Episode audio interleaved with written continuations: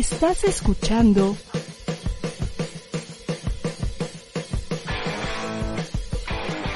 ADR Networks. Seguimos activando tus sentidos. Buenas tardes, bienvenidos. Ya estamos aquí en ADR Networks y ADR Wellness. Activando tus sentidos. En tu programa de La Muerte a la Vida. Eh, ya estamos aquí, cuatro y cinco de la tarde. Y pues es un, es una bendición volver a poder estar nuevamente con ustedes. Ramón, buenas tardes. Buenas tardes, César, y buenas tardes a los radioescuchas, a las gentes que nos ven por, el- por el canal de, de internet, aquí en su emisora. Pues cada ocho días, ¿verdad? Tenemos Así el es. privilegio de estar aquí y es una grande bendición. Hoy con una nueva parte también, hablando de la seguridad del crecimiento en Cristo, ¿verdad? Eh, pues los, los, los aditamentos, los rudimentos que se necesitan para crecer en el conocimiento de nuestro Dios de amor. ¿no? Así, su el- así, así es, hacia el crecimiento espiritual, ¿no? Así Eh, es. siempre hablamos del crecimiento laboral, siempre hablamos del crecimiento personal, Sí. ¿no? Pero creo que nos olvidamos de la parte más importante, ¿no? Que tiene que ver con la parte espiritual, ¿no? Con esta parte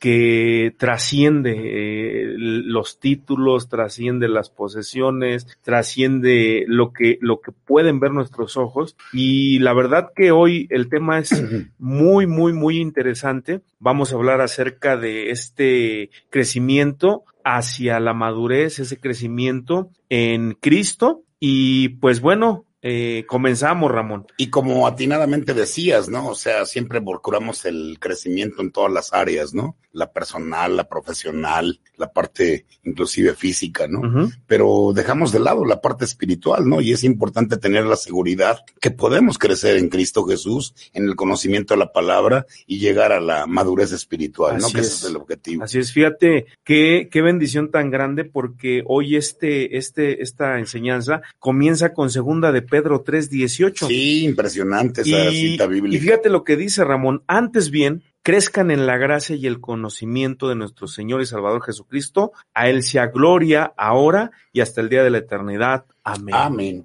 Qué bendición, Sí, ¿no? sí, sí. Qué, increíble eh, ver cómo realmente al venir a Cristo hemos estado hablando acerca de la seguridad de la presencia de Cristo, la seguridad de, de- de que tenemos en Cristo y hoy poder entender que podemos crecer hacia esa madurez espiritual, hacia ese crecimiento espiritual, pues es una grande bendición, ¿no? Sí, dice la analogía de esta lección que la puerta que conduce al creyente a crecer en la gracia y en el conocimiento de nuestro Señor Jesucristo y de su amor tiene tres llaves. La primera llave es la de su presencia ante el trono de la gracia para hablar con Dios libre y confiadamente por medio de la oración. La segunda es nuestra espera ante su palabra para que Él nos hable y nos revele su divina voluntad y sus propósitos que son pues buenos, agradables y perfectos en nuestra vida. Y la tercera, pues no, no, no es el fervoroso y arrobador canto de las alabanzas, ni el despertar de las intensas emociones espirituales, por más maravillosas que sean estas experiencias, sino el cumplir calladamente los diarios deberes, César, Ujú. con un corazón alegre para darle gloria a nuestro Dios de amor. Qué ¿no? increíble, ¿no? Esas tres llaves tan importantes que tienen que ver con la oración, eh, que tienen que ver con la palabra de Dios. Y qué, qué interesante eh, en esta analogía, en esta ilustración, vemos que ni siquiera es las emociones, Así sino es. más bien tiene que ver con esta parte de la obediencia, ¿no? Esta parte de cumplir, de tener un compromiso con Dios, ¿no? Si no hay un compromiso, pues no hay, no hay nada, ¿no? Está una relación fundada en la nada. No, y que asegura que la obediencia a nuestro Dios de amor nos va a fortalecer y obviamente nos va a dar un crecimiento más sano, ¿no? Espiritualmente, espiritualmente hablando. Cuando recibimos a nuestro Dios de amor, a nuestro Señor Jesucristo, como el Señor y Salvador de nuestras vidas, pues esa es la decisión más importante que tomamos en la vida, mi César. Y ese acto de fe, pues da un principio a nuestra nueva vida, ¿no? Es decir, no tenemos que morir para vivir una nueva vida, ¿no? En vida decidimos realmente recibir a Jesús y Él permite que este nuevo vivir, pues este, así como la vida física requiere de alimentos, de aire, de descanso, eh, ejercicio, fortalecimiento en todas esas áreas físicas, pues también la vida espiritual requiere ciertas condiciones para ir creciendo y desarrollándonos espiritualmente es. hablando, ¿no? El sustento para ese bienestar espiritual, hermano, está provisto por nuestro Dios de amor en cinco bases eh, para el crecimiento, Así que son es. las que vamos a estar viendo el día de hoy, si Dios nos permite el tiempo. Eh, haremos el desglose, ¿verdad? De estas cinco áreas, cinco bases para crecer espiritualmente a la madurez. Qué importante es, es entender que Dios a través de su inmensa sabiduría nos enseña eh, pues de la manera más práctica, ¿no? De la manera eh, que podamos entender. Y bien tú lo decías, ¿no? Este crecimiento espiritual pues se asemeja demasiado, ¿no? A la, a- a la vida natural, ¿no? O sea, eh, pudiéramos preguntar, bueno, ¿qué necesita un niño para crecer sano? Lo que tú mencionaste, pues cuidados, descanso, eh, comida, eh, todo, es- todo este conjunto de, de, de, de, situaciones que se necesitan para que alguien crezca sano y fuerte y, y- y- y lúcido, ¿no? Pues en lo espiritual es, es, es lo mismo y, y- eso nos lleva realmente a comprender estas verdades, ¿no? No, y, lo principal, lo primero, espiritualmente hablando, para poder crecer con seguridad y con todos estos este, elementos que tú hablas, pues está crecer leyendo la Biblia, ¿no? La primera carta de Pablo que le escribió a Timoteo, inspirado por el Espíritu Santo, primera de Timoteo capítulo 4, versículo 13, dice, entre tanto que voy, ocúpate en la lectura, la exhortación y la enseñanza, ¿no? Aquí Así tienen, es. pues realmente las instrucciones de Pablo para la iglesia que, pues Timoteo tenía a su cargo, ¿verdad? Como discípulo de Pablo. Y bueno, debemos ocuparnos en la lectura de la Biblia tanto como nos ocupamos de mantener bien sano nuestro cuerpo físico. Nadie pensaría pasarse un mes sin comer alimentos, ¿no? Porque si no, pues se debilita, se enferma, e incluso hasta la gente que no se alimenta puede llegar a morir, ¿no? Igual es en lo espiritual, este, mi César. Si descuidamos la alimentación del espíritu, esto es dejar de leer la palabra de Dios, pues nos enfermamos espiritualmente y el pecado se hace manifiesto en nuestra vida y obviamente somos más endebles a la hora que llegan las, las Fíjate, tentaciones, qué, ¿no? qué- qué interesante porque creo que para un crecimiento se necesita tener una salud buena, ¿no? Y- Totalmente. Y, y hoy, pues, a, la luz de la, de la, de la ciencia y, y- y todos estos estudios que se han hecho, si no es que la mayoría de las enfermedades en el ser humano es por una mala alimentación, ¿no? Sí, Fíjate hasta sí. dónde te puede llevar una mala alimentación eh, eh, eh, en, en tu cuerpo, porque pues empiezas a meterle más azúcar, más grasas, y entonces el cuerpo empieza a resentir, ¿no? Porque normalmente el cuerpo fue diseñado y está diseñado para trabajar perfectamente. Como un ¿no? reloj, César. Una vez que el cuerpo empieza a enfermar, pues es porque lo hemos descuidado y no lo hemos cuidado, ¿no? Y, y qué importante es ver que en lo espiritual pasa lo mismo. Y como primer base, como primer fundamento, podemos ver que la lectura de la palabra, el estudio de la palabra, la meditación de la palabra, La el memorización. la memorización de la palabra, el transcribir la palabra, trae esa salud a nuestro espíritu. Sí, porque es una maquinaria espiritual precisa que nuestro Dios de amor ya nos, nos habilitó para tener que aliviarla, ¿no? De hecho, la palabra de Dios, la Biblia, es nuestro alimento, es nuestro sustento. Dice la bendita palabra en la primera carta de Pedro, en el capítulo 1, versículo pues este 23, siendo renacidos no de simiente corruptible, sino de incorruptible, por la palabra de Dios que vive en nosotros y permanece y permanece para siempre, ¿no? Entonces, básicamente esta es la idea, que es la palabra la que metes y que va a estar contigo, te va a alimentar, pero además te va a fortalecer, va a estar siempre pues en tu sangre, en tu propia vida. Primera de Pedro capítulo 2, versículo 2, dice, desead como niños recién nacidos la leche espiritual no adulterada para que por medio de ella crezcan para salvación, ¿no? Entonces, básicamente esa es la Biblia como nuestro alimento diario, ¿no? Fíjate qué, qué, qué versículo tan más, tan más increíble, porque creo que lo natural en un recién nacido, pues es ese alimento, de ese, de ese alimento de la mamá, de, de, de esa leche, ¿no? Materna. Y fíjate cómo, cómo, cómo Dios lo compara, ¿no? Eh, Este alimento espiritual. No adulterada, No dice. adulterada, que nos sirve para que crezcamos, o sea, para ser fortalecidos en el conocimiento de Cristo. ¿no? Sí, no es lo mismo que alguien se alimente con la leche de cartón, con la leche que compras en el, supermercado, que, que se alimente un bebé con la leche materna. El calostro, las, lo- los, los ingredientes, las vitaminas vitaminas, los minerales que tiene la, la, la, alimentación natural de parte de la propia madre, pues son los que van a fortalecer el cuerpo del bebé. Así es. Y lo mismo pasa en el terreno espiritual. La Biblia es nuestro alimento, no cualquier libro, no un buen libro de alabanzas, no un buen libro de autores cristianos, que es bueno leerlos, pero no hay como que tu texto, tu alimento prioritario sea la propia palabra de Dios. Jesús dijo, no solo de pan vivirá el hombre, sino de toda palabra que sale de la boca de Dios. En Mateo capítulo 4, versículo 4 dice estas palabras Jesús y recordemos que es el pasaje en donde habla de las tentaciones que el mismo, pues, eh, diablo, ¿verdad? Fue el que, pues, lo, lo, le estaba metiendo a Jesucristo. Qué ¿no? increíble ver eh, a la luz de la palabra eh, el poder que tiene la escritura, el poder que tiene la palabra de Dios en nuestras vidas, ¿no? Jesucristo lo dijo claro, o sea, no solo puedes alimentarte de un pan físico, necesitas el alimento espiritual, ¿no? Y qué bendición poder ver que a través de alimentarnos en este diario vivir en nuestra vida cotidiana, eh, yo siempre he escuchado, ¿no? Y, y esto lo escuché de, de, alguien, cuando nosotros oramos, hablamos con Dios, Totalmente. pero cuando nosotros leemos la Biblia, Dios nos está hablando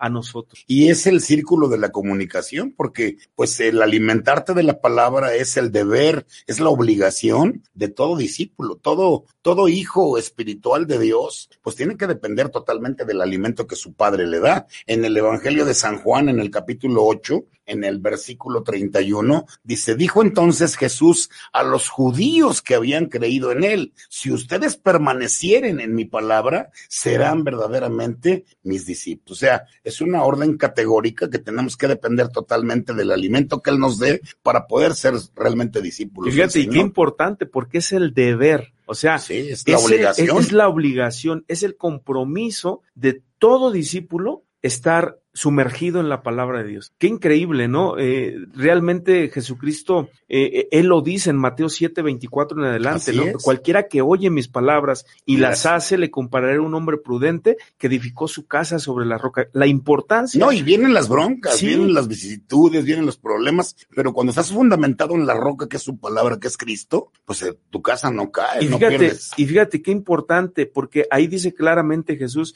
el que oye y hace, eso es edificar en la roca. Sí, escuchar y obedecer. Exactamente, ¿no? Trata de la obediencia, trata de, de este compromiso. Y creo que, que, es- que este punto es bien importante, Ramón, porque es el deber de todo creyente, de todo discípulo, de todo seguidor de Jesús, el estar metido en la palabra de Dios. Y tan es obligación, este César, que dice que lo debemos de hacer todos los días. O sea, no dice, como es tu deber y es tu obligación, ahí cuando quieras. ¿No? Hay cada semanita y no, todos los días. Debemos de leer todos los días. En el libro de Deuteronomio, dentro del Pentateuco, en el Antiguo Testamento, en los libros de la ley, en Deuteronomio capítulo 17, el versículo 18, 18 y 19, dice, y cuando se siente sobre el trono de su reino, entonces escribirá para sí un libro, eh, en un libro, perdón, una copia de esta ley, del original que está al cuidado de los sacerdotes levitas, y lo tendrá consigo, y leerá en él todos los días de su vida, para que aprenda a temer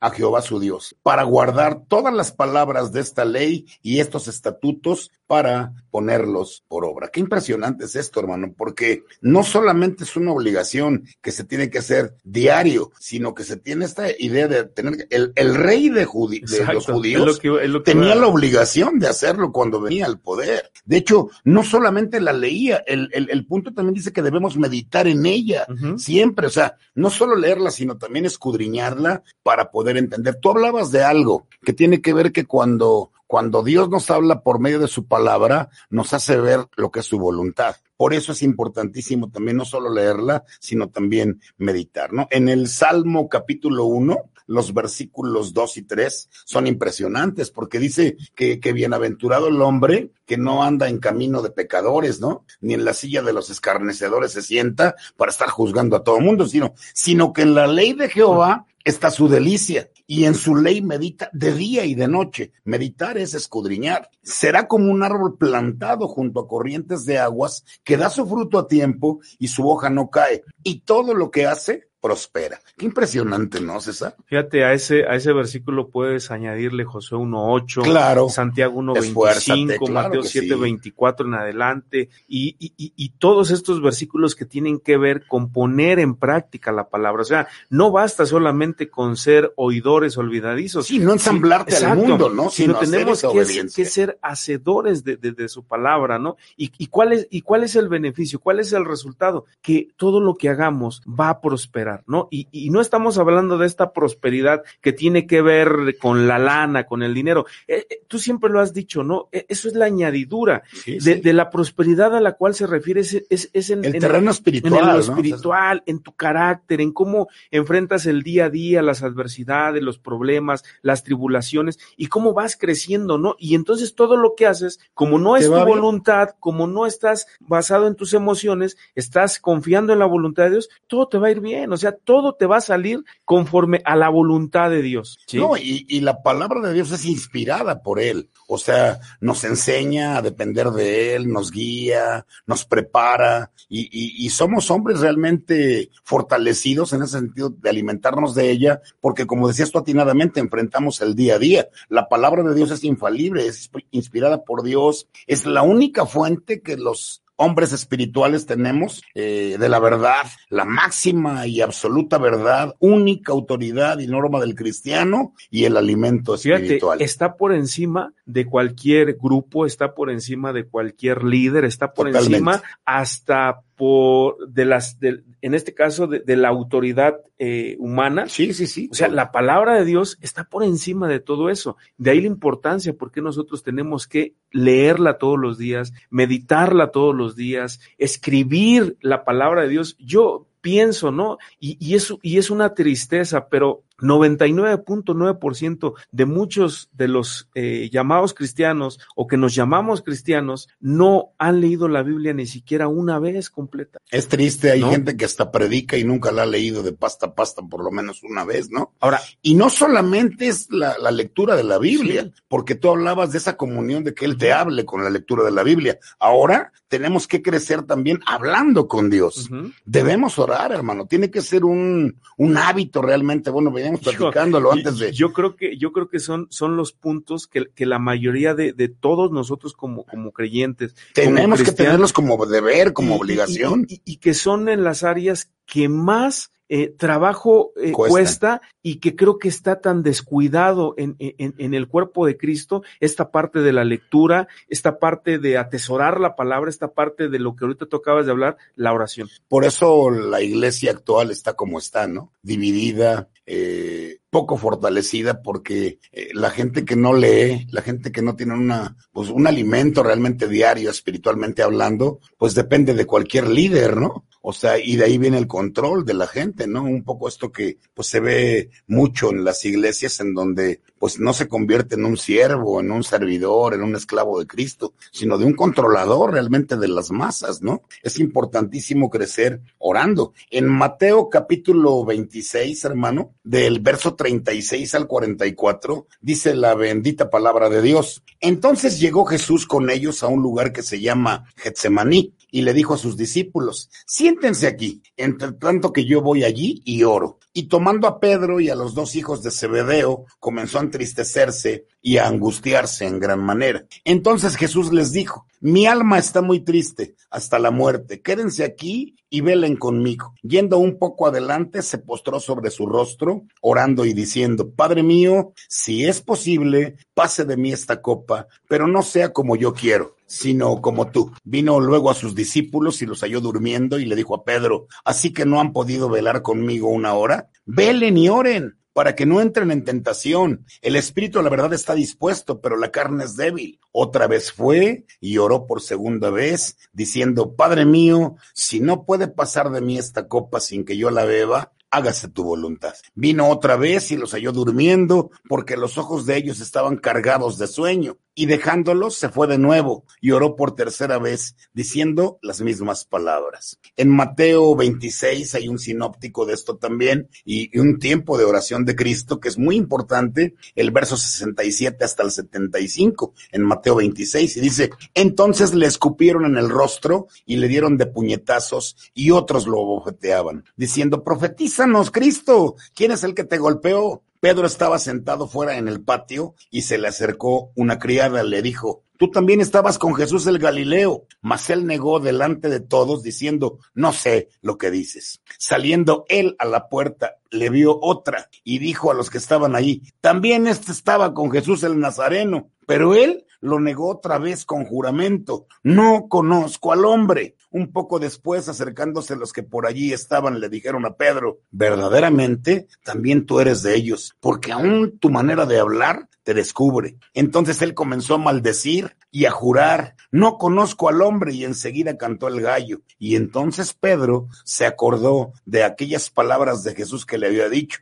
antes de que cante el gallo, me negarás tres veces. Y saliendo fuera, lloró amargamente. Qué impresionante. Fíjate qué, qué, qué, qué increíble porque la oración es la práctica de conversar y compartir todo con Dios, nuestro amante Padre Celestial. Nada puede sustituir a la oración. Mediante ella el cristiano puede vencer los problemas. A menudo los fracasos y problemas de carácter se explican por la falta de oración. Debemos orar persistentemente cuando haya problemas en vez de quejarnos y murmurar, ¿no? Entonces, cristiano que ora, deja de pecar, Cristiano que peca es porque dejó de orar. Totalmente. La oración es el repelente del pecado y el medio por el cual la iglesia se edifica en la roca y el cristiano aviva su vida en el Espíritu Santo. Y pues este, este sinopsis de, de, de, la vida de Cristo llena de oración, lo vemos en el huerto del Getsemaní. Su triunfo, hermano, sobre la cruz. A, a, a, lo contrario de Pedro, ¿no? Que, que no estuvo en oración, que no veló en oración. Llegó la situación y se, y se reventó. Y qué, y qué increíble, porque fíjate el parámetro que Jesús pone, una hora, o sea,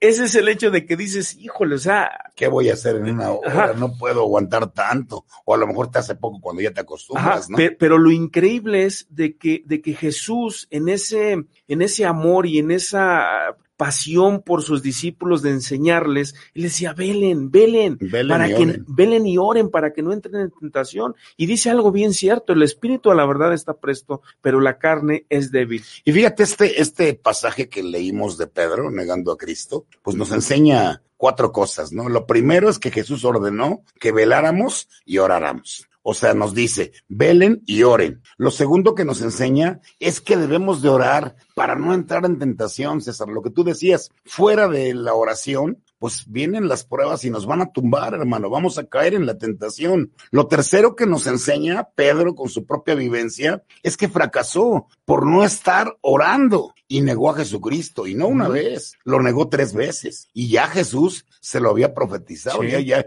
ya le ha dicho, eso va a pasar. Y el cuarto punto también tiene que ver con que Cristo triunfó y se mantuvo de pie porque oró. ¿Qué entendemos entonces como ese compañerismo cristiano? Pues orar unos por otros, estar metidos es. realmente con Cristo, ¿verdad? Para poder de alguna manera pues hacer las cosas, ¿no? Vamos a un pequeño corte, no siempre es el tiempo el que nos, nos tiene un poquito, pero qué bueno es poder escudriñar este, pues estas dos cosas que hemos visto hasta ahorita. Hasta ahorita. El crecimiento por medio de leer la Biblia y el crecimiento por medio de orar a Dios, ¿no? La Dejar columna, la columna vertebral, vertebral. de cada cristiano, ¿no? El músculo espiritual, ¿no? Sí, totalmente, totalmente, ¿no? Entonces, este, pues es bueno. Vamos a un pequeño corte. Estamos aquí, pues en su programa de la muerte a la vida por ADR Networks y ADR Wellness. Activando tus sentidos. Gracias.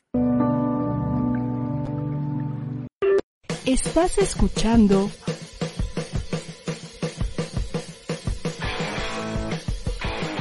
ADR Networks. Seguimos activando tus sentidos. La escritora, conferencista, educadora y conductora Alicia Rábago Hola, buenos días, buenos días a todos. Pues ya estamos aquí, ya estamos en acompañándonos. te invita todos los viernes a las 9 de la mañana en Acompañándonos. ¿Qué, qué se, qué se supone que, qué cara que pongo? Eh, la señora de atrás me está viendo porque el berrinchazo... Sí, ha de haber muchísimos alumnos en este, en este México. Un espacio dedicado a la educación, la familia, los hijos y la transformación. ¿Cómo formar hijos felices? Ah, claro, hijos varones felices. El tapete y nos, y nos hace sentir extraños y nos ha hecho fluir todas las emociones. Hoy es un tema muy actual, se habla de inteligencia emocional, se habla mucho de la logoterapia. Tú estudiabas o de cuando tú eras niño o de cuando eh, a lo mejor... Te esperamos por ADR Networks, activando tus sentidos. El doctor Raúl Ocadiz es un profesional en salud y bienestar animal. Toda la historia, sus colores, todas las características. Y te invita los lunes y miércoles a las 8 de la noche a Mascoteando. Ocho años y medio ininterrumpidos para la transmisión de programas dedicados a la salud y el bienestar de los animales. Ya está en cámara el Ya está en cámara el gato, sí. Ah, mira. Así de ya suéltenme, ya.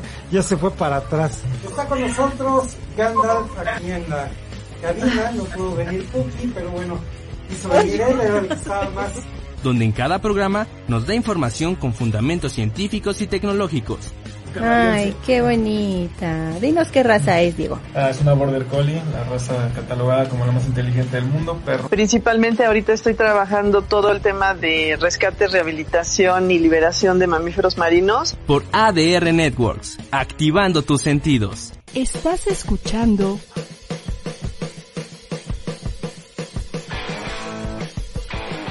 ADR Networks. Seguimos activando tus sentidos.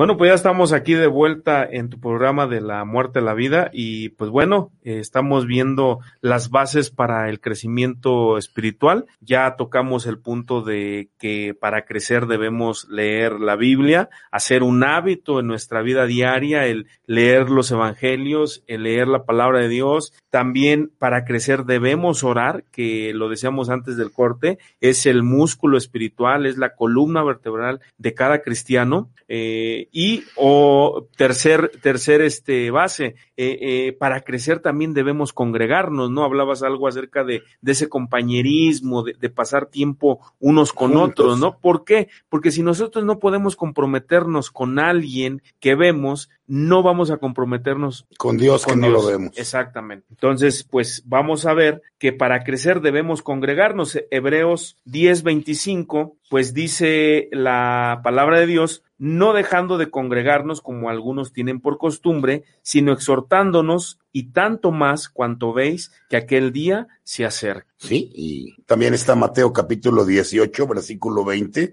dice, porque donde están dos o tres congregados en mi nombre, dice Jesucristo, allí estoy yo en medio de ellos. Así ¿no? es. Fíjate, Ramón, el, el, el, lunes hablábamos acerca de, de, de, del cuánto tiempo te congregas, uh -huh. eh, con quién te congregas, qué haces cuando te congregas. Y hablábamos algo acerca de que los primeros cristianos se congregaban sí, a diario. Diario, diario. Y eso es lo óptimo, y, ¿no? Y, y, la pregunta es, ¿puede a, a, este día un cristiano hacerlo de la misma Congregarse manera? diariamente. Creo sí. que sí, creo que sí, porque este versículo de Mateo 18:20 nos habla acerca de que donde están dos o tres, ahí está Cristo, ¿no? Cuando nuestra plática, nuestra conversación, nuestra vida es cristocéntrica, todo gira alrededor de Cristo, cada que estamos platicando de Jesús, Él está presente. Así y eso es. ya es congregarse en el nombre uh -huh. de Jesús. Y puede ser en un café, puede ser en un parque. En el transporte. Puede ser en el transporte ahorita mismo estamos Así congregados es. en el nombre de Cristo,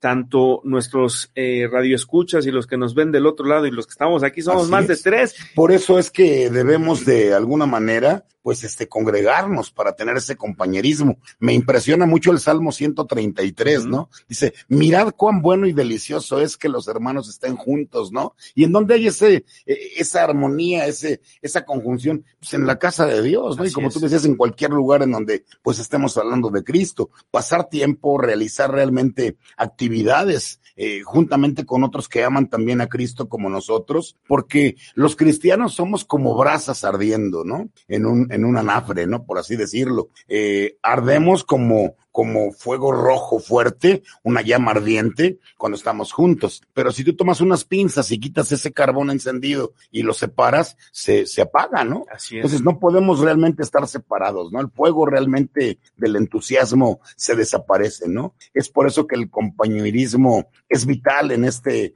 en este crecimiento, ¿verdad? A la madurez espiritual, en este desarrollo cristiano saludable, ¿no? Mi Sí, César? es una bendición porque eh, la verdad yo el, eh, el- el lunes Dios hablaba a mi corazón porque decía, eh, eh, eh, eh, decíamos, ¿no? Hablábamos acerca de que tú puedes congregarte debajo de un puente con los niños de la calle, puedes congregarte en un hospital yendo a compartir las buenas nuevas, puedes congregarte dentro de la cárcel yendo a visitar a los presos. O sea, este, este versículo de, de Mateo, Mateo 18, 20, o sea, rompe con, con, con, con todos los, lo, lo que nosotros. Con ese paradigma Ajá. de decir que la reunión tiene que estar en un local, ¿no? En la específico, iglesia. ¿no? Específico, o sea, y tampoco estamos diciendo que no tiene valor o no De tiene hecho, la primera pregunta del lunes fue, ¿te congregas?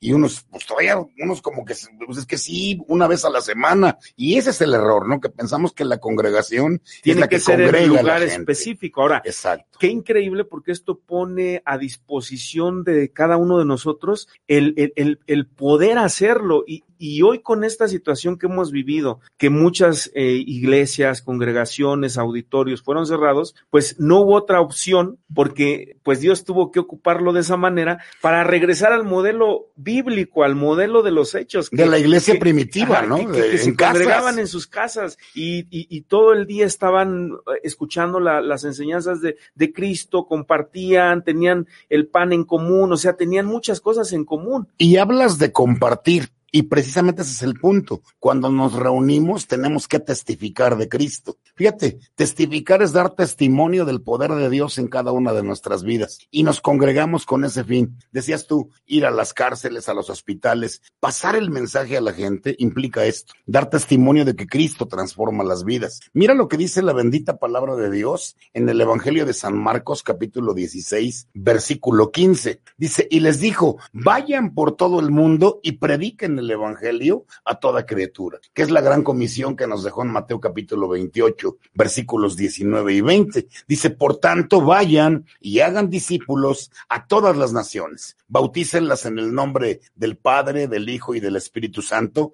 enseñándoles que guarden todas las cosas que yo les he mandado, y he aquí, yo estoy con ustedes todos los días hasta el fin del mundo. Esto encierra realmente, pues, la, la gran comisión, ¿no? Encierra el que nos reunimos para testificar, para dar, pues, gloria a nuestro Dios y que la gente conozca realmente el poder que Dios tiene guardado para cada uno de nosotros. Eh, hablábamos acerca de que Dios siempre va a utilizar todo lo que pasa en nuestras vidas, ya sea una enfermedad, ya sea un divorcio, ya sea la pérdida de un ser amado, y Él lo va a transformar para darnos un servicio, para darnos un ministerio y poder servir a otros, ¿no? Y aquí la pregunta es, bueno, ¿cuál, cuál es la experiencia más maravillosa de tu vida? Para, para uno que ya eh, conoce a Cristo, ha abierto su corazón y ha reconocido la necesidad de Dios en su vida porque hemos estado en bancarrota espiritual y no podemos salvarnos a nosotros mismos, ¿cuál sería la experiencia más maravillosa que podríamos compartir? Sí, pues lo más maravilloso de nuestra vida sería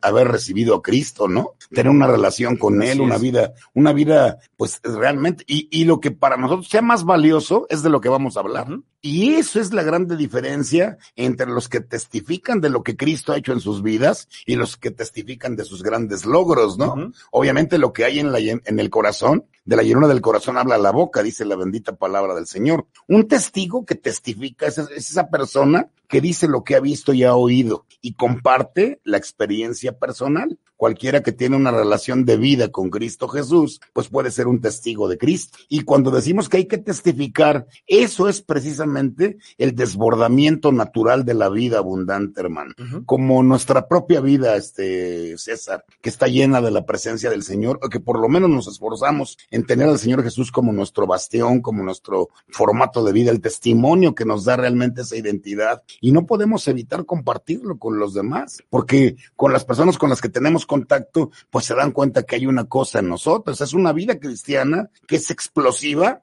y que además contagia, ¿no? Porque la gente no creas que porque te ve con la Biblia en la calle, ole, qué bueno que llegaste, César, léeme cinco capítulos de la Biblia, ¿no? Más al contrario, ¿no? Lo que atrae mucho a la gente es el testimonio de lo que damos, el cómo nos comportamos, porque la gente no quiere, no quiere, valga la expresión, oír la Biblia o leer la Biblia, quiere verla primero quiere verla en la gente, ¿no? Por fue lo que, es... fue lo que Jesús enseñó claro. y practicó. Eh, todo estaba plasmado en los primeros, en los primeros discípulos de Cristo. Eh, es, es, esa eh, característica, ¿no? Dice que en Antioquía fue la primera vez que se les llamó cristianos, Cristiano. pero se les llamó cristianos porque veían que se comportaban, que actuaban, que hablaban, que hacían lo mismo que Jesús. Sí, sí, sí. Lastimosamente hoy el término cristiano, ¿no? Como tal, pues se ha vuelto así como un título, ¿no? De, ay. Y hasta soy... lo ocupan como ofensivo, Ajá. no sé, como para demeritar la vida de pero, la gente. Pe, pero no se trata de eso, es, es, un formato de vida, o sea, es, es una manera de, de vivir diferente. Y lo que tú decías es una realidad. La gente quiere ver en nosotros la vida de Cristo. O sea, yo no puedo o puedo hablar muy bonito, pero mi testimonio es lo que va a arrasar, es Totalmente. lo que convence, es lo que la gente quiere ver y, y, y qué importancia, ¿no? Poder testificar de Jesús porque nosotros que hemos sido traídos, ¿no? Como dice el programa, ¿no? De la muerte a la vida, podemos testificar con nuestra experiencia personal que Cristo transforma que Cristo las cambia, vidas, ¿no? Y que es experto, como siempre lo decimos, en reciclar la basura. ¿no? Y fíjate, estos cuatro puntos que hemos visto hasta ahorita encierran realmente lo que es el cristianismo. O sea, leer, tener un contacto con Dios, orar a Él, eso es la parte que espiritualmente te va a fortificar. Pero cuando ya lo llevas a la práctica, te congregas. Cuando ya lo llevas a la práctica, lo compartes. Cuando ya lo llevas a la práctica, llegas, llega el punto en que ya no, ya no puede estar solamente en ti. Tienes que transmitirlo. Y eso es lo que busca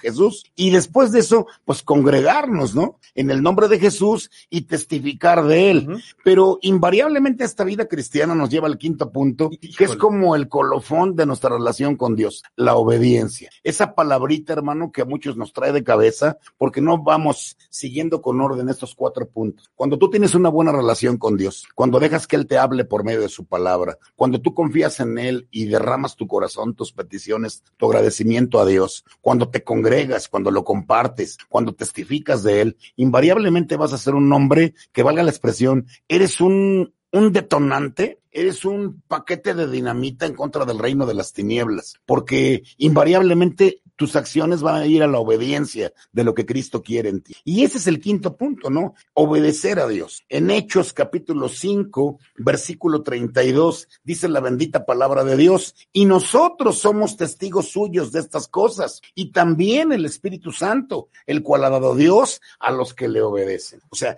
tenemos ese, esa guianza, ¿verdad? La expresión de, de, saber que Dios ha estado en nosotros y nos ha llevado realmente a esta obediencia por medio del Espíritu Santo, que bien dijo el Señor Jesús. Yo me voy, les dijo a sus discípulos, pero no se entristezcan. Yo me voy a ustedes les conviene porque voy a preparar morada para ustedes. Si no fuera así, yo se los diría. Pero mientras yo me voy, le voy a pedir a mi Padre que les mande el Consolador, el Espíritu Santo. Y Él les va a guiar a toda la verdad que yo ya les he enseñado pero también les va a enseñar a entender eh, el, el, la, lo que es el alimento realmente espiritual de, de, de, de, tenerlo a Él. Es el Espíritu Santo realmente el que nos va a guiar a la verdad y a recordar lo que Dios quiere que hagamos. ¿Cómo podemos demostrarle a Dios que le amamos y le obedecemos, hermano? Con eso. Decía, haciendo su voluntad, hermano. Decía Ral Mahoney, misionero en la iglesia en China, eh, fe es acción obediente a lo que Dios ha ah, dicho. Uh -huh. Y qué increíble, ¿no? Porque Santiago lo dice de esta manera. Si tú tienes Muéstrame. fe,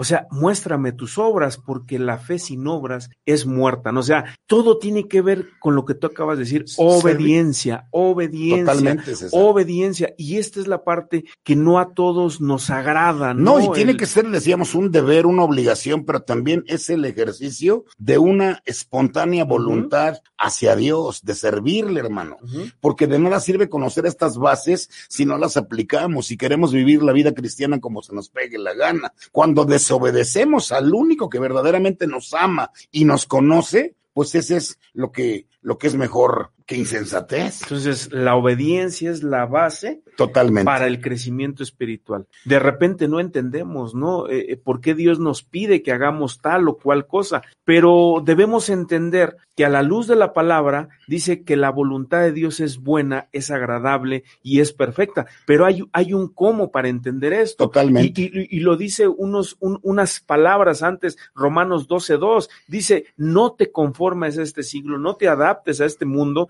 sino renuévate, transfórmate por medio del conocimiento en Cristo, para que puedas conocer cuál es su buena voluntad, agradable y perfecta, ¿no? Y eso nos lleva obviamente a la obediencia. ¿no? Cambiar pensamientos que Así teníamos es. antes. Oye, afortunadamente ya no somos lo que éramos antes, César. Eso nos hace diferentes en nosotros mismos, porque el primer testimonio que da testimonio del poder de Dios somos nosotros mismos. Quienes es. nos conocen, pues son nuestras familias y nosotros mismos, César, que sabíamos lo que hacíamos antes de llegar al conocimiento de Dios. Así es que. Ahora, ¿por qué razones tenemos que obedecer a Dios, hermano? Pues simple y sencillamente porque Él sabe lo que más nos conviene, hermano. Él no nos va a poner una tarea que nos haga perjuicio en nuestra vida, sino Él dice, obedézcanme porque yo tengo las palabras de vida y no de cualquier vida, vida eterna, ¿no? Así es. Entonces, veíamos también que en estas bases del crecimiento espiritual, pues la vida natural, hermano, se asemeja a esa vida espiritual, ¿no? Lo, lo decías al principio, porque eso conlleva un crecimiento a partir de la concepción de la vida. Si tú y yo y la gente que nos escucha ya recibió a Cristo como su Señor y Salvador, pues es necesario que permanezca en Él para que se pueda asegurar de estar creciendo permanentemente a la madurez espiritual. La palabra de Dios dice en el Evangelio de San Juan capítulo 15, verso 5, yo soy la vid, ustedes son los pámpanos, el que permanece en mí, este lleva mucho fruto, porque separados de mí, nada pueden hacerlo. Qué versículo tan tremendo, ¿no? Que inclusive una gente humana así, eh, carnal, pues decir, ¿cómo que, ¿cómo que fuera de Cristo no puedo hacer nada si hago mucho? No, y si haces mucho. El problema es que no tiene la autorización de Dios y obviamente los resultados, pues no son los que, los que Dios está preparando para Así ti, es, ¿no? así es. Esa etapa, esa etapa pri- primera en, en el espíritu es como el nacimiento físico, ¿no? Cuando te cuando, cuando viene la concepción, que es, que ese es el plan de salvación, es. es llevar a la gente para que oiga el evangelio, para que crean Jesucristo y para que lo invoquen y Para sean que sean salvos, salvos. por, porque su boca es poderosa, ¿no? Y eso lleva, pues, a tener esta concepción y estar alimentándote permanentemente desde la misma concepción por el cordón umbilical, que esto es estar orando por las personas por las que les vas a compartir y que cuando lleguen al conocimiento de Dios y ellas puedan realmente venir a Cristo, pues ya se están alimentando. Luego viene esta etapa de la lactancia, ¿no? Cuando ya el bebé nació, cuando ya Cristo está en su vida, cuando ya es un hombre espiritual y se enseñan los primeros rudimentos de la palabra de Dios. ¿Por qué? Porque se les enseña el compromiso realmente con Cristo, se les enseña no a que vivan una vida religiosa, hermano. Por eso es que lo que nosotros transmitimos o, decimos no tiene que ver con religiosidad, tiene que ver con un compromiso de vida para que se comprometan con el Señor Jesucristo, no con la iglesia, no con nosotros, y que se integren, obviamente, a la, ingres- a la iglesia local, pero cuando tienen el compromiso ya no con el hombre, sino, Sino con, Dios, Cristo. Exactamente. Y eso te lleva a tener el alimento espiritual que te lo van a brindar en el lugar adecuado. Luego nos lleva a la niñez, ¿no? Cuando ya un niño ya crece, ya deja la teta, ya empieza ya a ser niño, pues necesita una leche espiritual. Ya no va a querer este chupón de entretener, ya no va a querer, no, ya quiere algo un poquito más, más fuerte y entra un compromiso bonito porque fíjate, los lleva al bautizo, los lleva a participar realmente de la cena del Señor, que es una ordenanza de Cristo, y pues a que asistan a la iglesia, que se discipulen, que empiecen a estar pues creciendo, ¿no? Por medio de la enseñanza a una madurez espiritual. Esa es la parte que viene desde que son bebés y ya están andando, caminando, Primeros congregados, pasos, ¿no? Así es. Sí. Así es. Pues, pues viene la adolescencia, que son las Así doctrinas es. elementales de Jesucristo, y aquí es donde tenemos que enseñarlos a que lean su Biblia, oren, se congreguen como un hábito diario personal, ¿no? Después viene la juventud, alimento sólido, que sirvan en un ministerio, en la iglesia, en la comunidad también. Sí. Y viene la madurez, ¿no? Seguir adelante hacia la perfección, que se hagan más discípulos, edifiquen a los que ganen y repitan el proceso de Cristo. Y eso Entrenar, eh, eh, capacitar Capac- y y enviarlos, enviar. ¿no? Entonces, al final de cuentas, ese es el propósito de Cristo, que nosotros podamos realmente eh, cumplir, ¿no? Con sus mandamientos. Pues bueno, eh, rápidamente algunos saludos, Cita Huerta, saludos, eh, Michelle, eh, bien- bendiciones, hermanos, eh, Gladys Guzmán desde, Hijo, desde Colombia. Colombia, que siempre está Un saludo, un fuerte a- abrazo, hermana. pendiente. Dios te bendiga. De Ella dice, la base principal del crecimiento espiritual para mí es la lectura diaria de la palabra de Dios y la comunicación con nuestro Padre Celestial a través de la oración. Pues cierto, eh, eh, es una realidad, ¿no? Eh, tenemos realmente que hacer esos hábitos en nuestras vidas, porque como bien lo decíamos, es la columna vertebral de, de, de- de cada cristiano, ¿no? Y eso pues no, no se lo puedes encomendar a otra persona, e- e- es tu propia... Es parte de tu obligación. Exactamente, ¿no? Dice Ismael Gallego, saludos, bendiciones. Olga González, bendiciones, saludos. Eh, Isabel García también.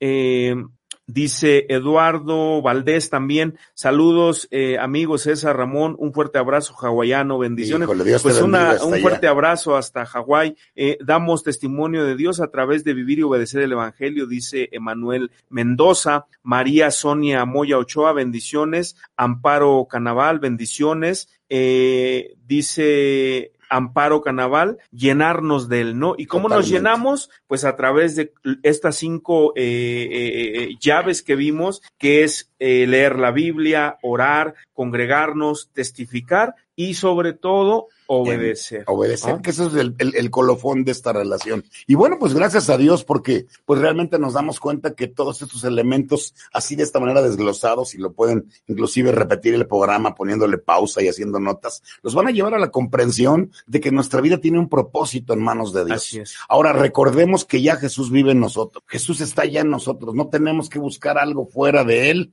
porque con Él somos más que vencedores. Él se encarga realmente de, pues, de, de- de llevarnos de triunfo en triunfo y de victoria y de victoria en victoria. No tenemos que pedirle, pues ahora sí que lo que ya nos dio, sino que muchas veces contradecimos a Dios porque decimos, Señor, Señor, dame, Señor, dame. Y Dios nos dice, pero ¿qué no te dimos ya? Y es cierto, ¿no? Posiblemente Jesús dice, sí, Padre, ya se lo dimos, pero Él no se ha dado cuenta y muchas veces nos hallamos pidiendo lo que Él ya nos dio y no sabemos que, pues por esa causa estamos como perdidos, ¿no? Y tengan mucho cuidado porque en el ataque espiritual, en la parte, pues mala de lo que hay con Satanás, Él siempre pretende engañarnos tratando de revendernos lo que Dios ya nos dio regalado, ¿no? Entonces, mucho cuidado, ¿no? Por eso es que mucha gente busca en la religiosidad y en cosas así, pues cosas que ya tenemos nosotros en Cristo, ¿no? Así es, pues el tiempo siempre es nuestro mayor, Sí, eh, sí, sí. Nos, nos, no- nos lleva ahí carrereando, pero gracias a Dios, gracias a Dios por este tiempo, gracias a Dios por poder compartir estas verdades espirituales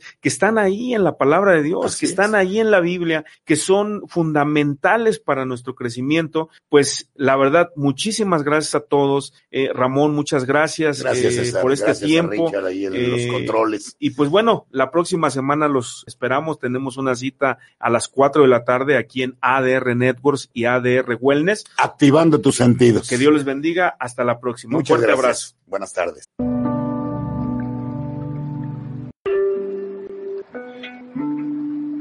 Estás escuchando